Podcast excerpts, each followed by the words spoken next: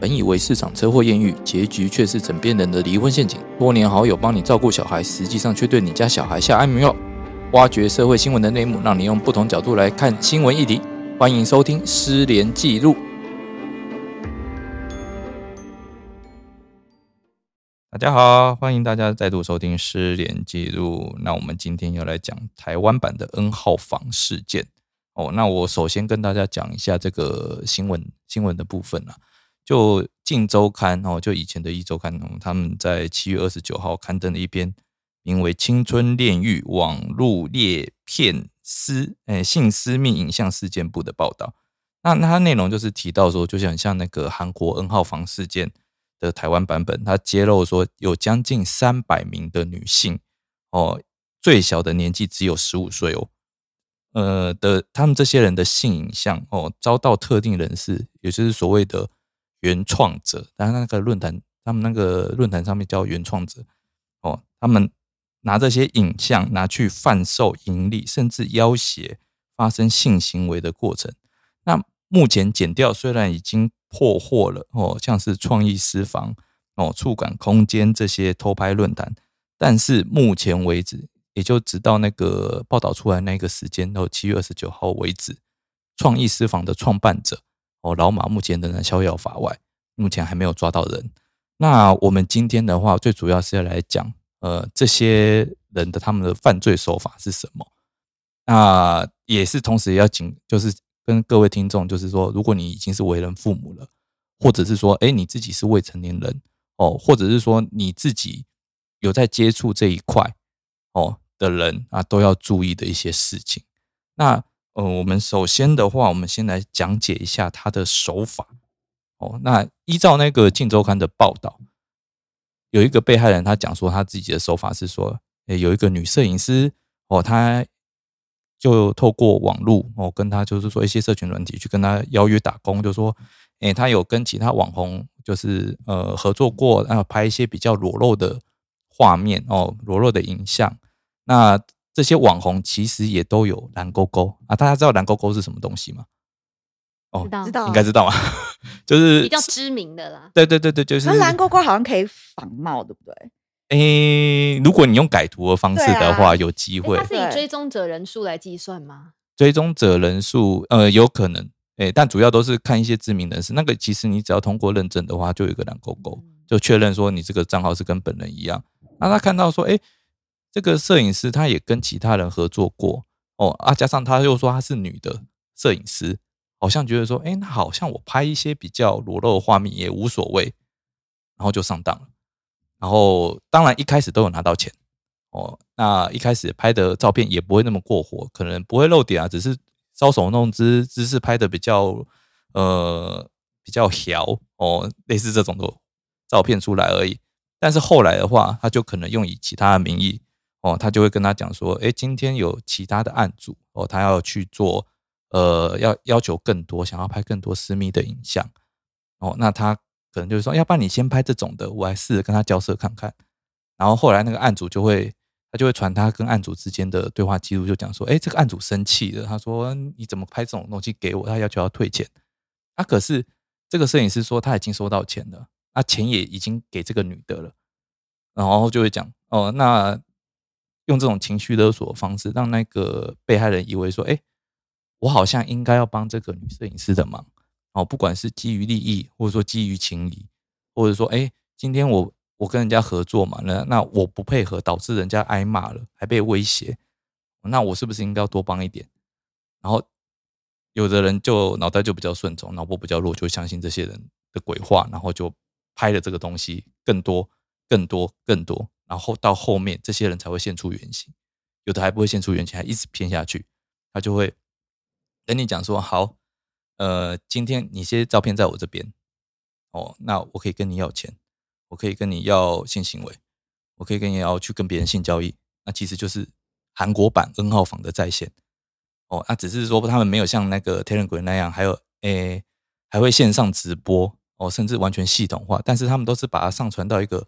像是。呃，创意私房、触感空间哦这一类的那种所谓的偷拍论坛，那偷拍论坛上面，他们还会有一个赞助的机制，其实就跟我必须要讲，就是社群软体教了大家很多。就我如何在网络上不接触到任何状态下，我还有办法赚到钱的手法。哦，那它很简单，就是我把这些照片打包，哦，或者是影像打包，或者是放一个链接，然后跟他讲说这个多少钱，你刷卡买了之后，哦，我就给你这个档案。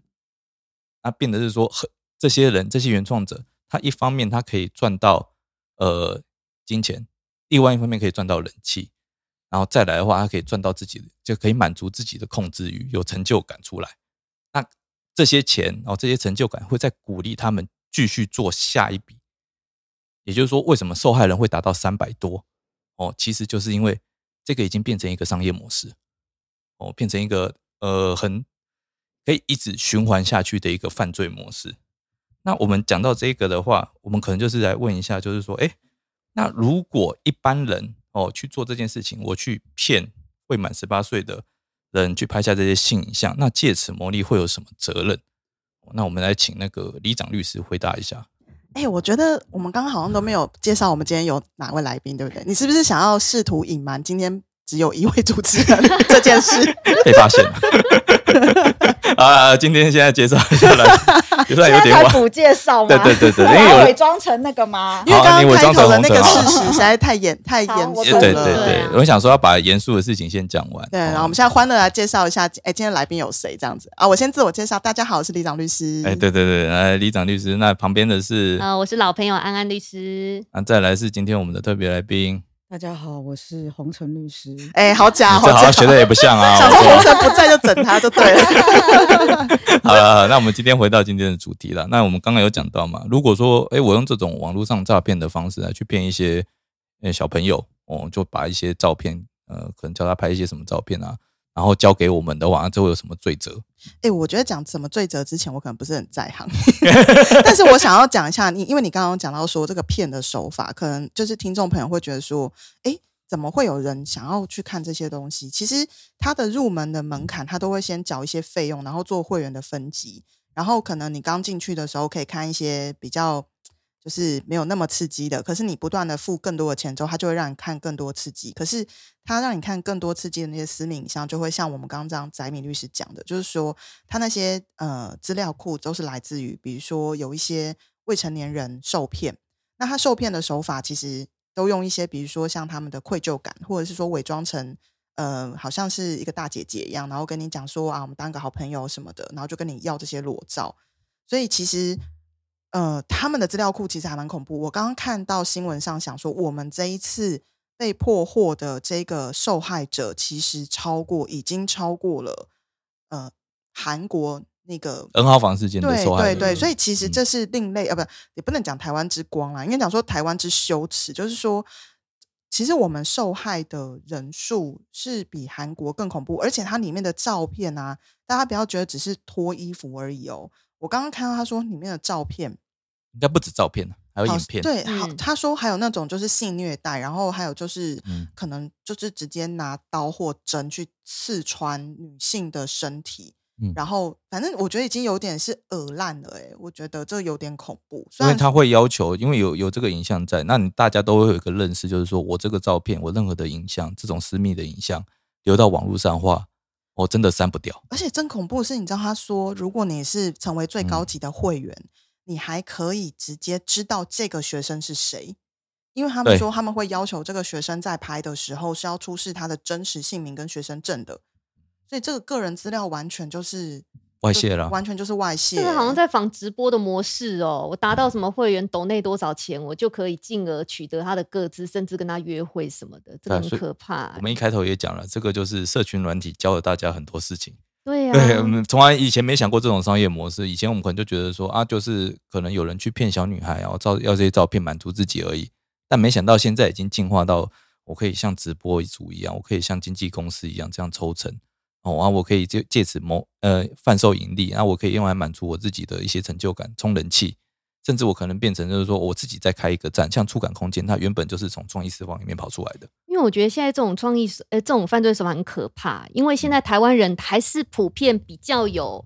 防诈骗的那个警戒心，所以现在的犯罪它都会慢慢的包装成，他可能用软骨深觉的方式，就像你刚刚讲用情绪勒索方式，他会先跟你当朋他，会尽量的去包装成是你自愿的，甚至有可能本来是跟你谈合作，你也有钱可以拿，我以后讲出去说你还不是为了钱，你还不是收到了钱，然后去增加那个被害人的的那个自卑感或那个自责感啊，我觉得这个很可怕。有一种羞辱的感觉啊，就是说啊，你我也是收了钱嘛，那我好像就应该要办事。对，因为我我疑似在 YouTube 上好像有嗯看过创意私房的，不是不是完整影片，是他们投放那个广告上啊去。，他们还有广告，有，呃，那个不一定是创意私房自己放的，有可能是里面的原创者。然后在 YouTube 上面，，对，可是很快就被下架了了。他就是疑嗯似那个原创者，他可能想要 promote 一下他自己的影片，嗯他就嗯放可能几秒的介绍影片在上面。嗯啊，上面那个被害人他是大部分都是蒙面的，可是看起来是对谈的方式，就是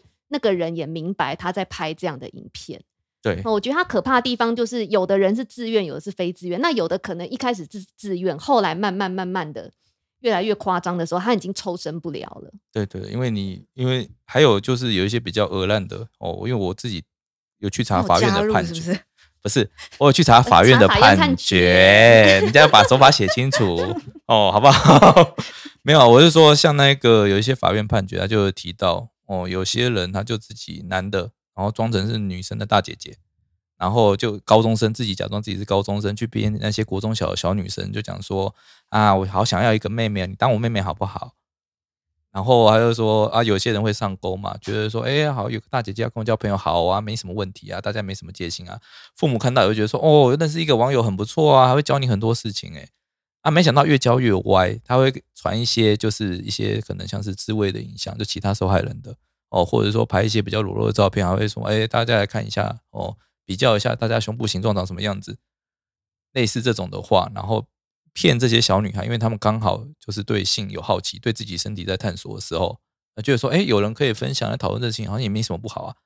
然后就把这些照片自己也拍下来，然后传给他，然后后面再现出真身。哦，有的是甚至连他他甚至从头到尾都不知道他是男的，一直到检警上门了之后才知道说，哦，原来有这件事情。所以，而且更可怕的是，他把这些照片有可能拿去卖了。也就是说，你可能走在路上，哦，人家看到你指指点点，很很有可能这个人就是看过你的照片。然后我那时候我看到，我想说，现在手法真的是越来越进化了，他们真的很努力在抓这些，就是怎样讲，抓人的心理。哦，你可能会对什么东西没有防备，你可能你心中最软的那一块是什么？譬如说蔡英文就是说他是老 哦，或是很缺钱啊，对啊就是小朋友们，嗯而，且他会很深入去追这些被害人的个人社群档案。突然发现，就是说，其实你自己个人的资讯铺露太多，反而会变成人家特别针对你去设套的一个最佳因为的一个途径就会知道。你喜欢什么啊，然对啊后你对什么东西是你有吸引力，因为你 IG 上常 PO 的东西，像我如果有 IG，我是没有了哈，但如果我有 IG，我上面一定一面倒全部都是食物。所以他来跟我聊，他跟我聊什么食物以外的东西，他肯定没有办法让我跟他对。那他如果跟我聊一些什么台北市最好吃的卤肉饭，我觉得这就屌了啊。所以，所以 IG 其实是一个可以铺路，就是让人家可以知道说你可能可以从哪里下手。所以，如果小家里的小朋友、未成年的小朋友是有 IG 的，其实我觉得家长要就是要时时去看呢、要看、嗯也不要禁止啦，因为我觉得 IG 也是他们交朋友的方式，但是。如何交到好的、正确的朋友，我觉得这是要教导的，而不是去禁止他说你就不要有 IG，因为你越禁止的东西，他越会使用，然后他就越有可能会被勾到一些不好的地方去。应该是说要教导他哪些是有危险的行行为，有危要考虑到后果。像我们如果说呃这种私密影像，我们知道要到什么程度，人家才会觉得呃，应该说对某一个人你也不要这么敞开心房哦，连自己私密处的影像都拍给人家看，甚至还照人家讲什么就做什么，这也太配合了吧？对，可是这个跟家庭教育有关系啦，因为有一嗯些、有一些有一些呃未成年呃少年，他们的家庭可能本身也是不是一个非常完整的家庭，那他们可嗯能从小隔代教养，或者是可能就是有一顿没一顿，他们不一定会这么的理解这些私密这些私密的照片应该是违法或者是非常不尊重你的行为，所以透过我们今天这个节目，其实要跟大家讲，就是说，其实叫你去拍这些啊。不管是你叫人家拍，或是你帮人家拍啊，大家都要知道，其实我们的法律上都是要就责的哦。你不要想说我又没有卖，我就是单纯被叫去拍，关我什么事？我也没有盈利。可是你单纯帮忙拍这个行为，其实我们法律上也是会处以你一年以上七年以下有期徒刑，而且还有可能会有罚金一百万元以下罚金。所以大家不要觉得说我只是帮忙拍啊，又没怎样。其实从拍就开始有刑责了，更不要讲拿来卖或是威胁。或者是用药剂的方式，这些都会加重他的这个刑度。而且，其实最轻本刑在一年以上的话，其实也算蛮重的。就是一定要抓去，因为他也没有办法让你一颗罚金哦。对对对，因为像我们刚刚有提提问到第一个，虽然李长律师都没有回答，就我们在讲说，对对，他如果说你骗了是未满十八岁的人拍下性影像，还还拿去卖的话，会有什么责任啊？那其实，在儿童及少年性剥削防治条例哦，就是以前以前很早以前我们称的什么呃性交易防治条例哦，未成年未成年呃儿童那个性教育防治条例哦，那他这边是处三年以上到七年以下的有期徒刑哦，所以真的不要觉得说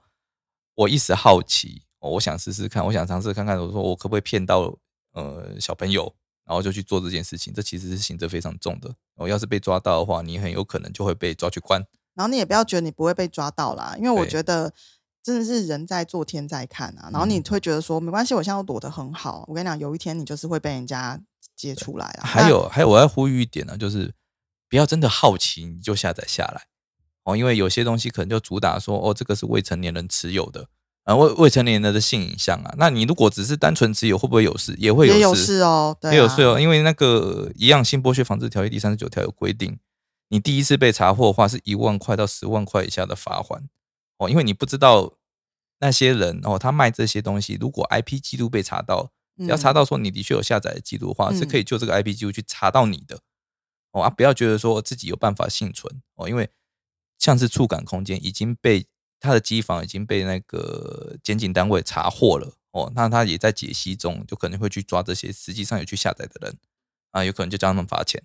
那如果说你无正当理由被查获第二次的话，那还会再加重罚金哦。你查获第三次、第四次会继续加重，所以不要以为单纯你只是单纯的下载持有不会有事哦，因为有反正你走过就会有下一个记录在。哦，那而且你下载在鼓励他们呢，其实就是你在鼓励他们，就认同他们这个这个不法的行为。所以我觉得，反正日本有很多很好看的，也不用特别去看这种吧。对，讲到这个我就觉得很奇怪。大家可以上推特，真的推特有很多那种莫名其妙的裸照啊，就是外国人。我觉得外国人说 Twitter 吗？他会有自己的裸照。会天，他们对自己的身体很有自信，很多新三色的，真的，而且台湾有一些那种影片啊，他们就是自己上传的。我觉得是 Twitter 容许你的裸照上传哦，应该会被检举吧？但是我好像真的有看过人家在看呢。哎，还是他的裸照用 AI 下去读，读不出来哪边是哪里？这怎么？我跟你讲，这怎么弄到？之前之前我同学就传给我一个，他宣称他是律师，然后在西门町的街头拍裸照。然后，那他那个就是放在 Twitter 上。Oh my god！因为是台湾的吗？是律师哦，台湾的律师吗？还是是外国的？度很大。后来有人说那个可能是大陆哦，大陆人、中国人。可是那个是疫情之后才发生的事。我认为那个可能，要么就是他骗人，他不是律师；要么他应该不是。不是台湾以外的人啊，因为疫情期间没有什么外国人在出入我们这边啊，有可能。所以律师裸照有人要看是不是？不是几乎全裸，不是是看脸啊，他就是看脸看身材啊，像那种情趣用品那种绑的啊什么的。我想知道他长得好看吗？哎，我也很想。有戴口罩，有戴口罩，然后号称他是律师这样子啊。基本上那个 Twitter 看不出来他是律师了，他只是号称他是。对，所以我就觉得很奇怪，就你看 Twitter 上面也有，你为什么一定要去自己去弄这些影像出来？哦啊，为什么要自己去拍这些东西？那这个我就有点很，我老实讲，我真的有点很不懂，就是说为什么有人会对偷拍这一块这么感兴趣？我觉得就像你讲，搞不好他追求的是一种成就感，或者是那种控制欲，对，控制跟可以控制一个人，像林炳书那样吗？让他 不好说，不好说，你想要的东西，我们惹不起林炳书。呃，对不起，对不起，我刚把它删掉。没有，因为我就有点不太懂，还有。甚至这些案例我还有查过哦，有些放到那个创意私房上面的，有一个法院判决是讲说，有些人他会针专门针对有权有名的哦女人，跟他们哦，就是可能，譬如说他知道这个人在台大哦，可能做什么研究，就在他会固定去上厕所的那一间架设那个偷拍摄影机。哦啊，后来是因为扫地牙上发现这个马桶刷怎么怪怪的，哦，变它它变成马桶刷的样子。它放在马桶刷那个边针孔摄影机放在那边。哦哦，然后马桶刷怪怪的，啊，怎么嗯一回事？拿起来看才知道，哦，原来有人装偷拍。哦啊，那个被害人他根本打从心底不会去拍这种东西啊，可是却是因为这些人，他们专专门针对这这种人，他觉得说，哎，我拍了有名的女人，然后我把它放上去，让大家可以来批斗他，或是来讲说，哦，原来他平常上这样道貌道貌岸然，小便的时候是长这个样子。啊不然要长什么样？对啊好好奇哦。会从不一样的地方出来吗？你说后来拍拍发现他是外星人，他根本就不用尿尿，这好厉哎、害！那好像也蛮厉害的，是这样吗？那就是其实这是一个外星人研究社团吧？有可能，有可能，就是说他们有派这种专门针对有名的人哦，有甚至是小有名气的，或者是说他们去骗一些小网红，像我们刚刚有提到，他会把这些人的呃什么 IG 啊，然哦一些 FB 的档案就放在链接放在上面，就说哎、我今天有介绍他一般时候的样子，我还有他更私密的照片，哦，形成一个卖点，一个噱头嘛。其实这个变得防不胜防，就像而且不要大家不要以为只有男生会，哎、只有女生会有事，其实男生也会有事。我们就举一个很有名的例子，彭恰恰的事件哦，大家还记不记得？以前彭恰恰曾经被人家拍了他在打手枪的画面，可能是因为彭恰恰，所以我一直没有注意这个消息。可能我没有想要看，所以没有引起我的注意是陈冠希。这 个陈冠希也陈冠希那个是因为陈冠希是因为他真的长得很帅，所以他的那些照片，我觉得就好像有让我觉得这个新闻是很有名。对，但蹦恰恰我不知道是不是因为先天就对那个其实是很久以前的事情了、觉得不是我这个年代的人。对啊，因为你想想看，那他这个东西其实不会有人想看，你就算放上网络，大概也不会有几个人想下载。但是就是说，他可以拿来要挟这个人，对啦，对，威胁他我可以来威胁你，我可以要你说，哎、给我钱啊，哦，你以后就是我一辈子的钱包不是。拿什么条件交换。对啊，啊，如果你不听我的话，我就把这个影片流传到网络去，虽然也没什么人想看。你看，连蹦恰恰这个社会经验这么丰富的人，都会栽栽在这种人手里，更何况是那些未成年的小孩。嗯，对啊，